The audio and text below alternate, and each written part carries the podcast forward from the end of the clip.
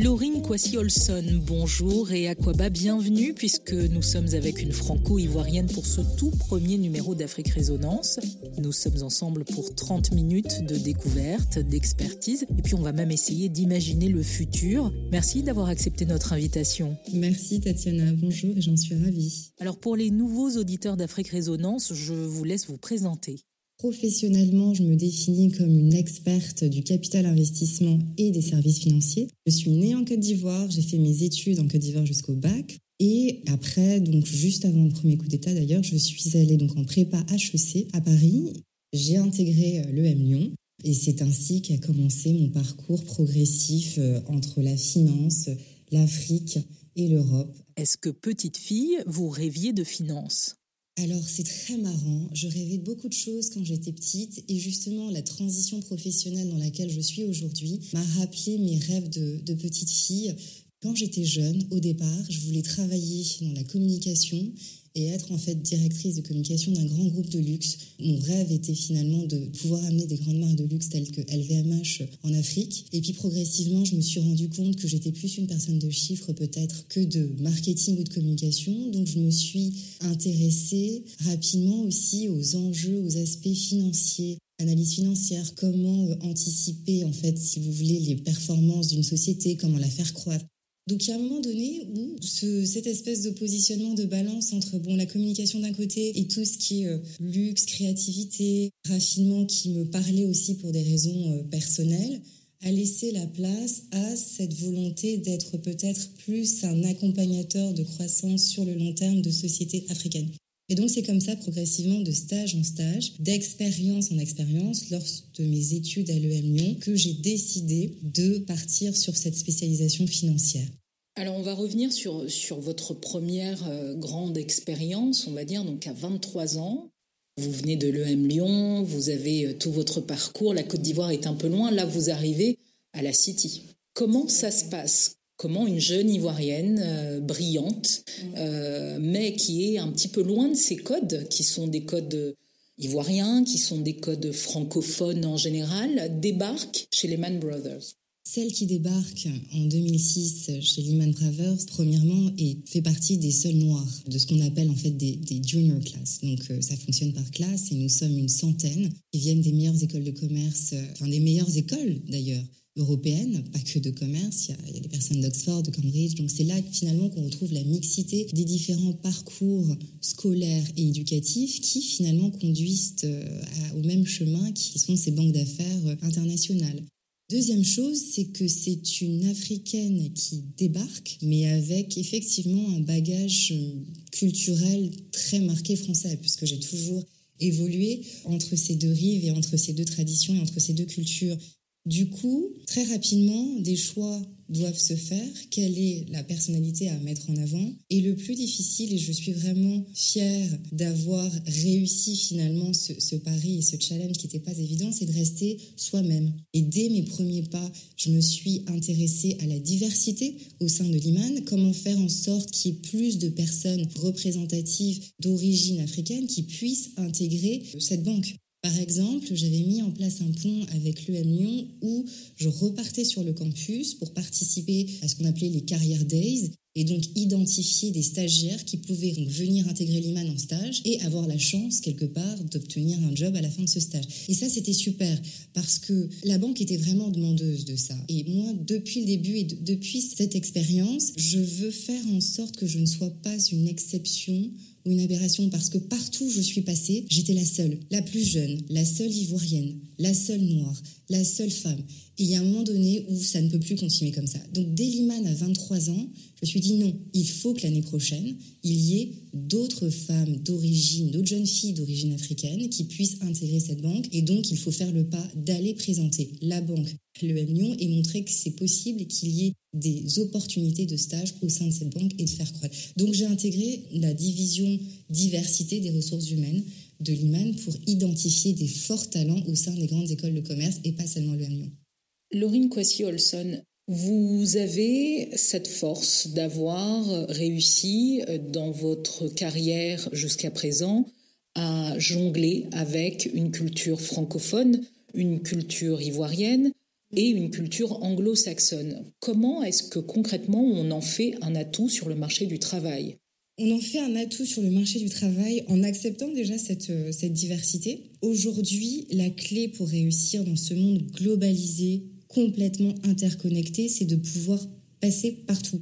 Je suis tout aussi à l'aise et bien dans un environnement parisien, londonien, nigérian, abidjanais, dakarois, kenyan à Nairobi par exemple. Donc tout ça, ça s'est construit sur la base justement de ces expériences, mais avant tout, et c'est le plus important, de relations. Parce que à travers chacune des expériences professionnelles que nous construisons, chaque parcours professionnel que nous bâtissons nous ramène des relations. Ces relations, il faut pouvoir les conserver et les garder jusqu'à la fin de notre vie quelque part parce qu'elles nous nourrissent. Je crois au mélange je crois au partage de connaissances, d'expériences, de vécu. Il n'y a que comme ça qu'on arrive à grandir et à croître dans un parcours professionnel. Vous étiez, euh, il y a encore euh, quelques mois, chez euh, Amétis. Vous étiez la directrice Afrique de l'Ouest. Vous avez occupé ce poste-là pendant huit ans. Pourquoi être partie? L'aventure Amétis a été formidable, vraiment. C'est définitivement celle qui a fait de moi ce que je suis aujourd'hui, avec toutes ces compétences en fait euh, dans le secteur financier parce que j'ai eu la chance d'avoir une équipe dirigeante qui m'a fait confiance, qui, euh, qui m'a fait grandir, qui m'a permis d'aller toujours vers plus de challenges. J'ai commencé à Paris avec l'équipe fondatrice. J'étais d'abord en charge de la stratégie dans le secteur financier, donc l'identification de cibles, donc sociétés financières, banques, assurances dans lesquelles investir. Puis j'étais en charge de définition des orientations stratégiques de ces entités, donc comment les accompagner dans leur croissance et petit à petit, je me suis transformée aussi en véritable conseiller financier de ces entités. Et ça, c'était l'une des plus formidables expériences à laquelle j'étais amenée à être exposée. Et ça coïncide avec votre retour en Afrique? Ça a coïncidé progressivement avec mon retour en Afrique. Pourquoi? Parce qu'en fait, si vous voulez, lorsque vous investissez dans une banque au Ghana, par exemple, et que cette banque traverse l'une de ses plus profondes crises économiques et financières dues à un choc macroéconomique dans ce pays, vous devez prendre des décisions drastiques arrêter de prêter, se concentrer sur la qualité du portefeuille, parfois prendre la décision de renvoyer des personnels non essentiels. Vous devez arriver à obtenir la confiance des actionnaires majoritaires de la banque. C'est pour ça que je reviens sur l'importance des relations. C'est-à-dire que parce que ces actionnaires majoritaires ont vu la valeur ajoutée que je pouvais leur apporter, parce que nous avons travaillé main dans la main dans des, dans des situations vraiment très difficiles, nous avons pu gagner une confiance respective qui a permis de créer de la valeur pour la société, bien sûr pour ses actionnaires. Et aujourd'hui, cette banque qui est Fidelity Bank est la troisième banque du Ghana, alors que lorsque nous avions investi en tant qu'Amétis, elle était la septième. C'est celle qui a la plus belle qualité de portefeuille et la plus visible. Avec mon retour sur la Côte d'Ivoire, finalement, les besoins de financement des entreprises africaines sont divers. Au sein d'Amétis, je m'attaquais au segment le plus gros, on va dire quelque part, de l'activité économique. Donc les sociétés avec une certaine taille de chiffre d'affaires, avec euh, une activité qui est déjà florissante, des structures organisationnelles qui marchent, une institutionnalisation qui est opérationnelle. Et je me suis rendu compte qu'en fait, le tissu économique, c'est-à-dire les champions de demain, aujourd'hui les petits entrepreneurs, étaient toujours exclus quelque part de cet accès au financement. Je me suis rendu compte aussi que nous avons tous des moteurs différents. Le mien, c'est avoir de l'impact. Dans toute chose, je dois être drivé par la passion et je dois pouvoir avoir de l'impact. Pour moi, avoir de l'impact, c'était maintenant descendre un tout petit peu plus au niveau de l'échelle et du degré de sophistication des sociétés africaines et m'attaquer au segment le plus difficile, mais qui finalement a le plus grand besoin en fait de financement et pour lequel une intervention serait le plus impactante, c'est celui du tissu entrepreneurial. Est-ce qu'aujourd'hui vous avez des actions de prévues à ce niveau-là? Est-ce que vous avez euh, eu cette réflexion au point aujourd'hui d'imaginer ou d'initier des choses? Je suis une personne qui profondément se met toujours dans, dans des situations inconfortable. j'ai décidé de me lancer dans un pari fou, d'allier mes deux passions, la finance et la créativité. Parce que quand j'étais une toute petite fille, je vous ai répondu directrice de la communication d'un grand groupe de luxe international. En fait, ce rêve est en train de refaire surface en moi et de résonner. Il est peut-être temps de continuer à vouloir réaliser ce rêve. Donc du coup, les actions que je souhaite mettre en place aujourd'hui, toujours sur le constat du manque d'accès au financement du tissu entrepreneurial, c'est en fait de mettre en avant la créativité africaine. Mais alors comment est-ce qu'aujourd'hui, parce qu'on voit que euh, cette créativité, que l'investissement euh, dans euh, la main-d'œuvre africaine, son artisanat, sa créativité, ses cerveaux, sur le plan international aujourd'hui, ça intéresse. Quels sont les leviers qu'il faut actionner aujourd'hui pour rendre ça concret aussi au niveau local la créativité africaine inspire énormément. C'est-à-dire que c'est une source d'inspiration pour la créativité européenne. Et lorsqu'on voit que des tissus distinctifs africains qui, dans l'esprit collectif, émanent du continent, se retrouvent dans les collections de grands designers internationaux, ou alors qu'il y a de plus en plus de foires internationales qui mettent l'Afrique en avant et que ces foires attirent de plus en plus de personnes, que le design africain se retrouve exposé sur les plus grandes places internationales, on se dit que le momentum africain est le bon et que l'Europe et le reste du monde sont enfin frais à nous accepter. Le problème, c'est qu'ils ne nous connaissent pas et qu'ils n'arrivent pas à identifier nos spécificités. C'est-à-dire que la créativité ivoirienne n'est pas du tout pareille que euh, le design ghanéen et encore moins que kenyan. Pour un collectionneur européen ou alors un designer new-yorkais, pour eux, c'est l'Afrique. Aujourd'hui, nous faisons face, enfin les créateurs africains, la créativité africaine, les industries culturelles et créatives africaines font face à énormément de défis qui empêchent cette croissance et cette plus grande résonance. On va prendre un, cas concret et un cas qu'on peut rencontrer aisément euh, en Afrique de l'Ouest euh, et en Afrique centrale.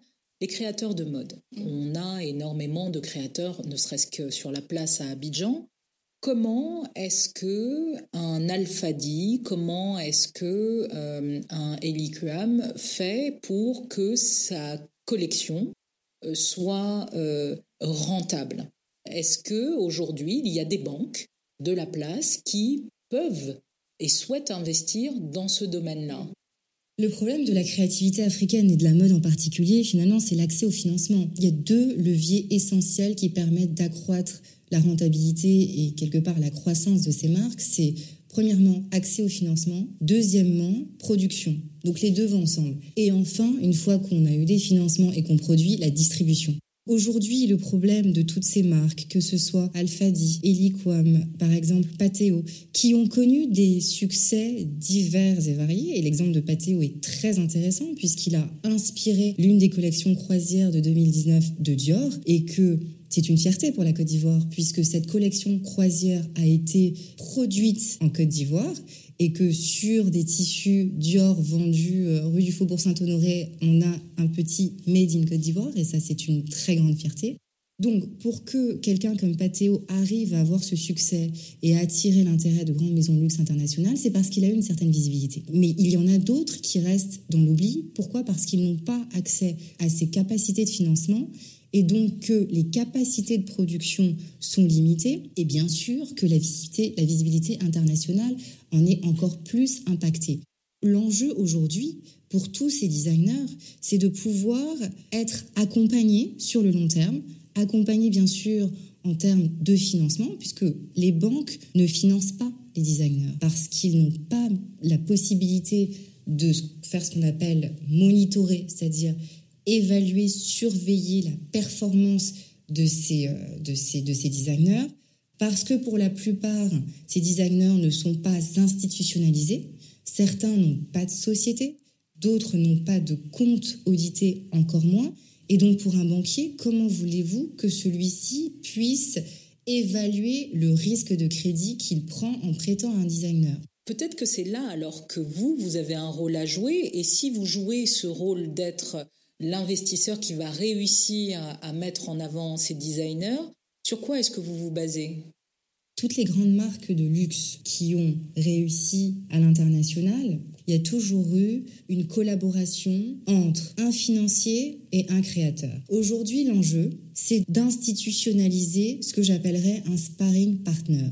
L'objectif, c'est de faire en sorte que les designers, les créateurs, ce que j'appelle en fait les entrepreneurs créatifs, parce qu'il n'y a pas que la mode, tous les secteurs de la créativité qui puissent déboucher sur ce qu'on appelle aussi les consumer goods, donc les biens de consommation premium et de luxe.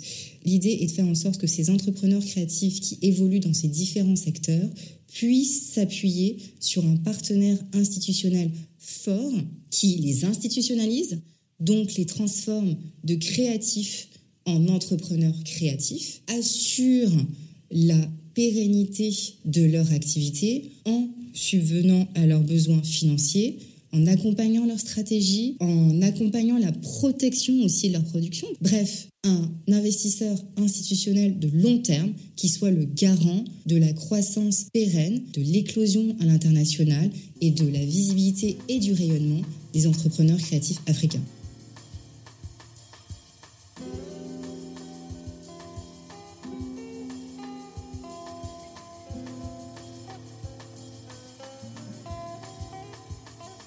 À 18 ans, Laurine Kwasi-Olson, vous dites que vous voulez vous engager dans le développement de votre continent. Vous êtes passé euh, par ProParco. Qu'est-ce que vous avez appris euh, de cette expérience pour justement être au plus près des politiques de développement et pour concrétiser justement ces actions euh, sur le terrain? Véritablement, ça a été, euh, une chance inestimée pour moi d'être au cœur de la politique de développement de la France pour l'Afrique. Et c'est véritablement ces expériences qui ont fait naître en moi cet ADN d'impact.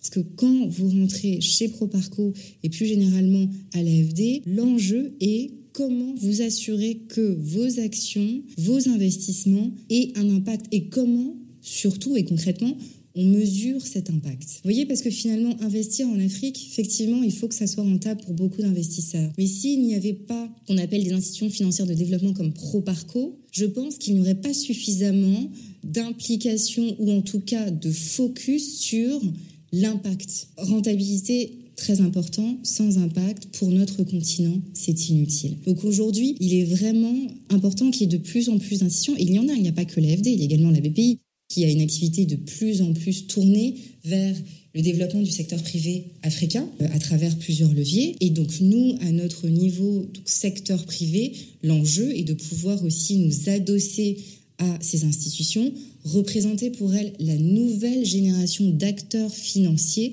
africains qui s'inscrivent dans une logique de collaboration et aussi donc d'effets multiplicateurs, de catalyse de leur impact. Finalement, c'est aussi l'un des piliers du développement économique et social.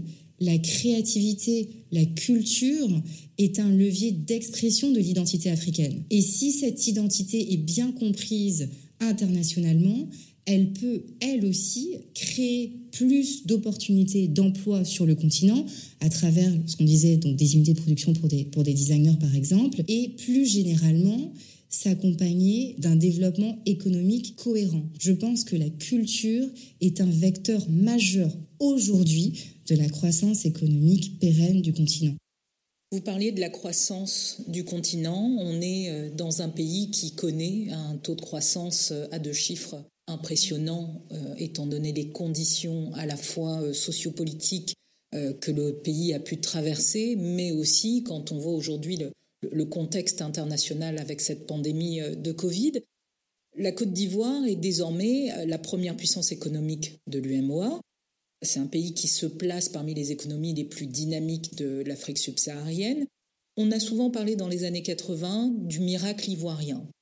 Est-ce que pour vous, aujourd'hui, qui est un acteur économique et euh, qui avait une carrière euh, dans la finance euh, à la fois internationale et sur le continent, est-ce que pour vous, il y a à nouveau un miracle ivoirien qui s'opère malgré le contexte? Miracle ivoirien, il y en a eu un, effectivement.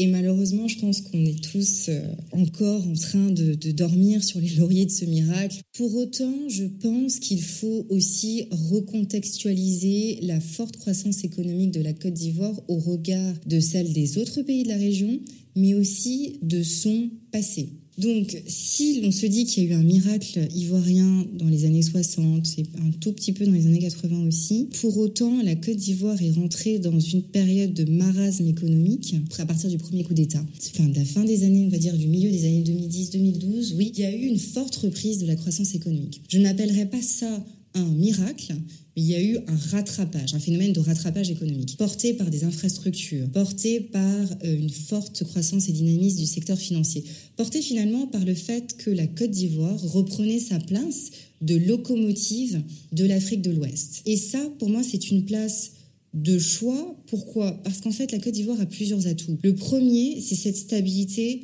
économique et monétaire. Pour un investisseur, avoir de la visibilité à long terme sur cette stabilité monétaire et ne pas faire pâtir ces investissements de quelque dépréciation monétaire qu'il soit est un facteur compétitif majeur. Un investisseur, lorsqu'il regarde le continent, a le choix entre plusieurs destinations d'investissement. Donc pour lui, cette stabilité économique et monétaire est un critère différenciant majeur. Mais il y a aussi le fait que c'est une porte d'entrée sur sept pays, enfin plutôt huit, de la zone UMOA. Qu'en fait, ce pays offre aussi des perspectives de régionalisation qui sont très importantes pour des entrepreneurs, des sociétés internationales. Vous pouvez très rapidement vous étendre au Sénégal, au Burkina et bien sûr sur d'autres pays de la zone en fonction de la situation bien sûr politique et macroéconomique de ce pays. Sur la situation macroéconomique, euh, deux mots. Comment est-ce que vous, aujourd'hui, vous, vous percevez cette situation-là? Je pense qu'elle est aujourd'hui stable. Donc, plusieurs choses. Effectivement, le Covid a montré la résilience de la Côte d'Ivoire parce que la catastrophe sanitaire qui a été annoncée finalement n'a pas eu lieu. Certaines des mauvaises langues pourraient dire que les chiffres sont truqués quelque part en termes de nombre de cas. Oui, mais la réalité, c'est qu'on ne peut pas cacher les morts et qu'il n'y a pas une, une explosion du nombre de morts en Côte d'Ivoire. Donc, force est de constater qu'il y a des facteurs de résilience naturels, peut-être, ou structurels, qui font que la population a résisté mieux que d'autres à ce choc sanitaire et nous pouvons en être fiers. Le problème, c'est que notre économie n'est pas isolée du reste du monde. Et lorsque vous voyez qu'aujourd'hui un pays comme la France reconfine, économiquement, nous sommes tout autant impactés parce que c'est un, nous sommes un pays qui exportons, les exportations vont en pâtir, qui importons, donc la consommation locale va en pâtir puisqu'elles vont être ralenties, la balance extérieure va être naturellement impactée les ressources de ce pays vont diminuer, la croissance économique va être impactée. Est-ce que vous pouvez juste revenir sur le, parallèle que vous faisiez avec la France qui reconfine? Quel impact pour la Côte d'Ivoire?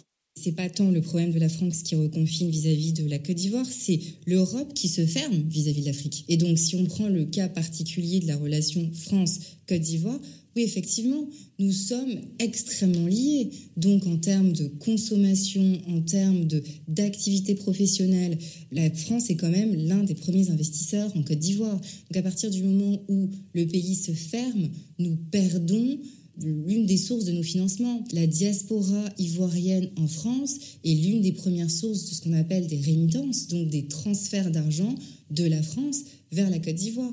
Le pays reconfine, donc l'activité économique est aussi impactée, donc cette source de flux se tarit vis-à-vis de la Côte d'Ivoire. Nous sommes deux économies qui sont imbriquées et qui le, qui le resteront.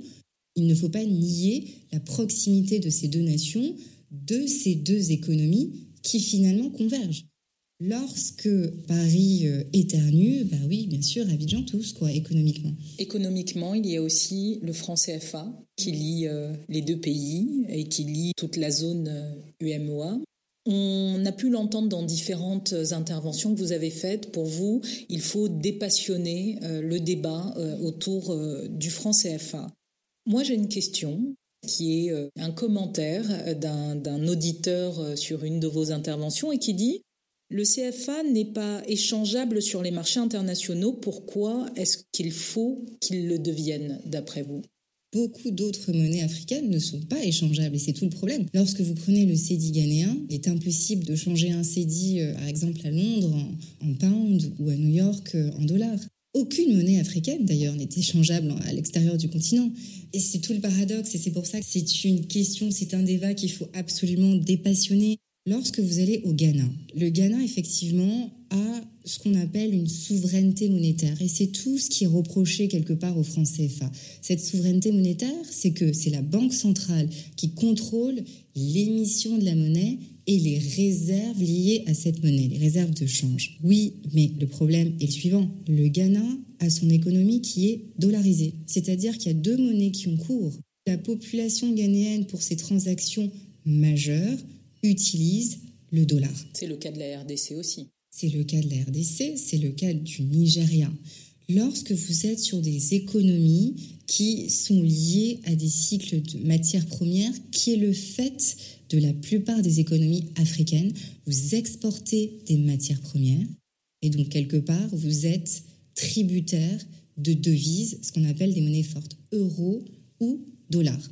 Et ce sont ces devises qui impactent votre balance commerciale, donc l'inflation dans votre pays, c'est-à-dire l'augmentation des prix par exemple, et la dépréciation de cette monnaie lorsque la devise auquel elle fait face est trop forte. Donc concrètement, lorsque les échanges reposent sur trop de dollars, cela affaiblit la devise qui soi-disant est souveraine. C'est une belle souveraineté que d'avoir une monnaie qui progressivement ne vaut plus rien. Plutôt que de se battre pour une souveraineté monétaire, peut-être vaudrait-il mieux voir les avantages d'une stabilité monétaire, dans un contexte peut-être où cette souveraineté ne serait pas garantie ou qu'elle serait garantie différemment. C'est tout l'enjeu du franc CFA. Qu'est-ce qu'on lui reproche aujourd'hui, le franc CFA Une fois qu'on on est sorti du non, on lui reproche le fait d'être arrimé à l'euro et le fait que ben, les réserves ne soient pas contrôlées par la Banque centrale et que ne soient pas présentes sur le continent. La question de fond, à savoir ce que l'on gagne à ne pas avoir d'inflation, à avoir une monnaie stable et surtout à ne pas utiliser dans cet espace économique de l'euro mais du franc CFA. Dans l'espace UEMOA, ce n'est pas l'euro qui a cours, c'est le franc CFA. Ce sont des avantages. Donc quelque part, est-ce que le débat ne peut pas être déplacé sur comment est-ce qu'on peut récupérer un peu plus de souveraineté monétaire. Et c'est ce qui a été proposé dans le cas de la réforme avec l'éco, à savoir le fait qu'une partie des réserves reviennent sur le continent et que dans les instances de gouvernance, il y ait des personnes de la zone UEMOA qui soient représentées pour les prises de décision. Mais ça, ça bloque aujourd'hui. Concrètement, on n'a pas encore posé la première pierre. La question du franc CFA, pour moi, ne doit pas être qu'une question politique. Tant qu'on l'abordera par le prisme politique, idéologique, démagogique, on se trompera de combat. Je veux pour mon pays une monnaie forte, stable, qui me permette de me projeter dans le temps et de transmettre quelque chose à mes enfants. Et quels que soient les mécanismes de stabilisation et quels que soient les garants derrière, je pense que l'enjeu doit être économique. Donc il faut que la société civile et les différents acteurs de l'économie de la zone soient rassemblés autour d'une table pour réfléchir sur les mécanismes concrets et pérenne de stabilisation de cette monnaie. Le Covid a été un choc de la demande et a entraîné quelque part donc une baisse brutale de la demande, une baisse brutale des capacités de production de pétrole. Tous les pays producteurs de pétrole africains ont été significativement impactés. La Côte d'Ivoire a, et donc la zone UMOA d'une manière plus générale, une économie qui est beaucoup plus diversifiée en termes de matières premières et de production du PIB. C'est une chance. Donc il ne faut pas affaiblir cette zone en la poussant vers de l'instabilité monétaire. Maintenant qu'on sait que la Côte d'Ivoire a réussi à, maintenir le cap face à cette pandémie sur le plan sanitaire, mais aussi finalement sur le plan économique, puisque la zone UMOA n'est pas si mal lotie que ça finalement, bien que tout soit euh, au ralenti, mais au ralenti ne veut pas dire à l'arrêt. Quels sont pour vous ces dernières euh, années ou ces derniers mois les business, les modèles, les initiatives qui peuvent être des coups de cœur et qui peuvent représenter euh, l'avenir des prochains mois ou des prochaines années? Premièrement, c'est le leapfrogging de tout ce qui est nouvelles technologies. Donc, mobile money, mobile banking et la vitesse à laquelle, en fait, les services financiers doivent se réinventer pour suivre cette digitalisation qui, finalement, est irréversible. Aujourd'hui, les services financiers et l'activité bancaire est finalement en train de se réorganiser autour des services technologiques qui avant étaient euh, des fonctions support de, l'activité bancaire. Aujourd'hui, une banque doit finalement se transformer en société de pour pouvoir faire le pari de son expansion. Pourquoi? Parce qu'on est face à une clientèle qui est de plus en plus sophistiquée, urbanisé et mobile, et donc qui doit avoir la capacité de pouvoir envoyer de l'argent transacté à travers son mobile. Et on reste quand même sur un continent où le taux de bancarisation reste faible. Donc euh, de toute façon, les banques aujourd'hui, les institutions financières ont pour défi de devoir s'adapter à ce taux de bancarisation qui est faible. Est-ce que l'avenir c'est euh, la fintech? Est-ce que c'est la digitalisation via le mobile pour ceux qui ne sont pas séduits par le compte en banque traditionnel L'avenir, c'est la convergence des services financiers et de la nouvelle technologie. Le continent doit faire le pari et réussir sa révolution digitale. Dans cette course, ce sont les telcos qui sont en train de damer le pion aux banques. Mais l'enjeu, c'est le client final. Alors, ceci ne doit pas être une concurrence, une bataille. Il faut qu'il y ait convergence. Parce que un service financier, un crédit doit être fait par une institution financière et ce crédit doit pouvoir utiliser une nouvelle technologie digitale pour pouvoir accéder à un client qui, lui, est dans une zone remote et qui n'a pas forcément envie d'aller dans une agence. Le pari, il est là. L'avenir, c'est que les banques et les sociétés telco comprennent que l'alliance est le meilleur outil de la croissance pour l'intérêt du consommateur final, pour la croissance du taux de bancarisation, pour le développement à long terme de nos services financiers.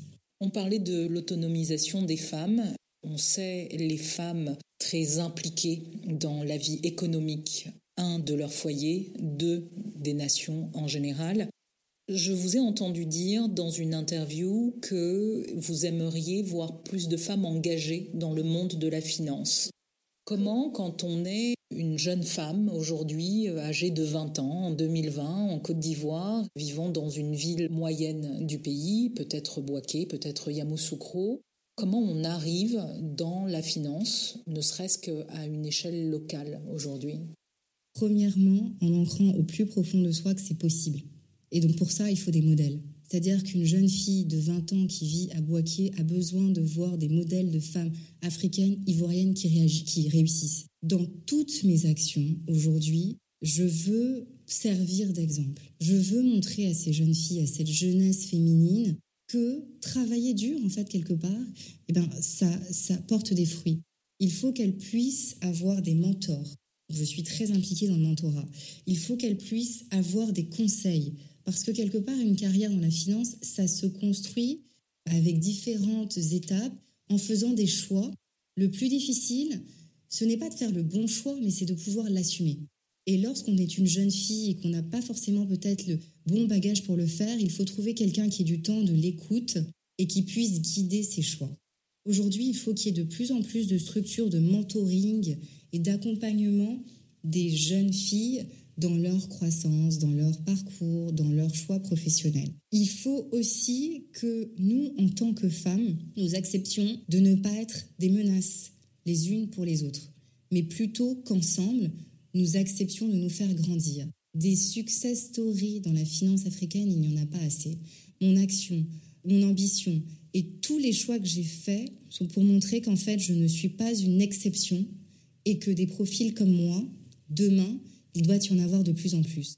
Laurine Kwasi-Olson, je vous laisse le mot de la fin pour ce premier rendez-vous d'Afrique Résonance. Il est venu le temps pour nous, jeunes Africains, de raconter notre histoire avec nos propres mots, nos propres expériences.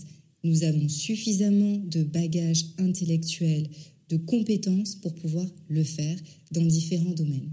Je veux démontrer que depuis le continent, nous pouvons écrire cette nouvelle histoire. Cette nouvelle histoire passe par la créativité, parce que nous produisons le Made in Africa.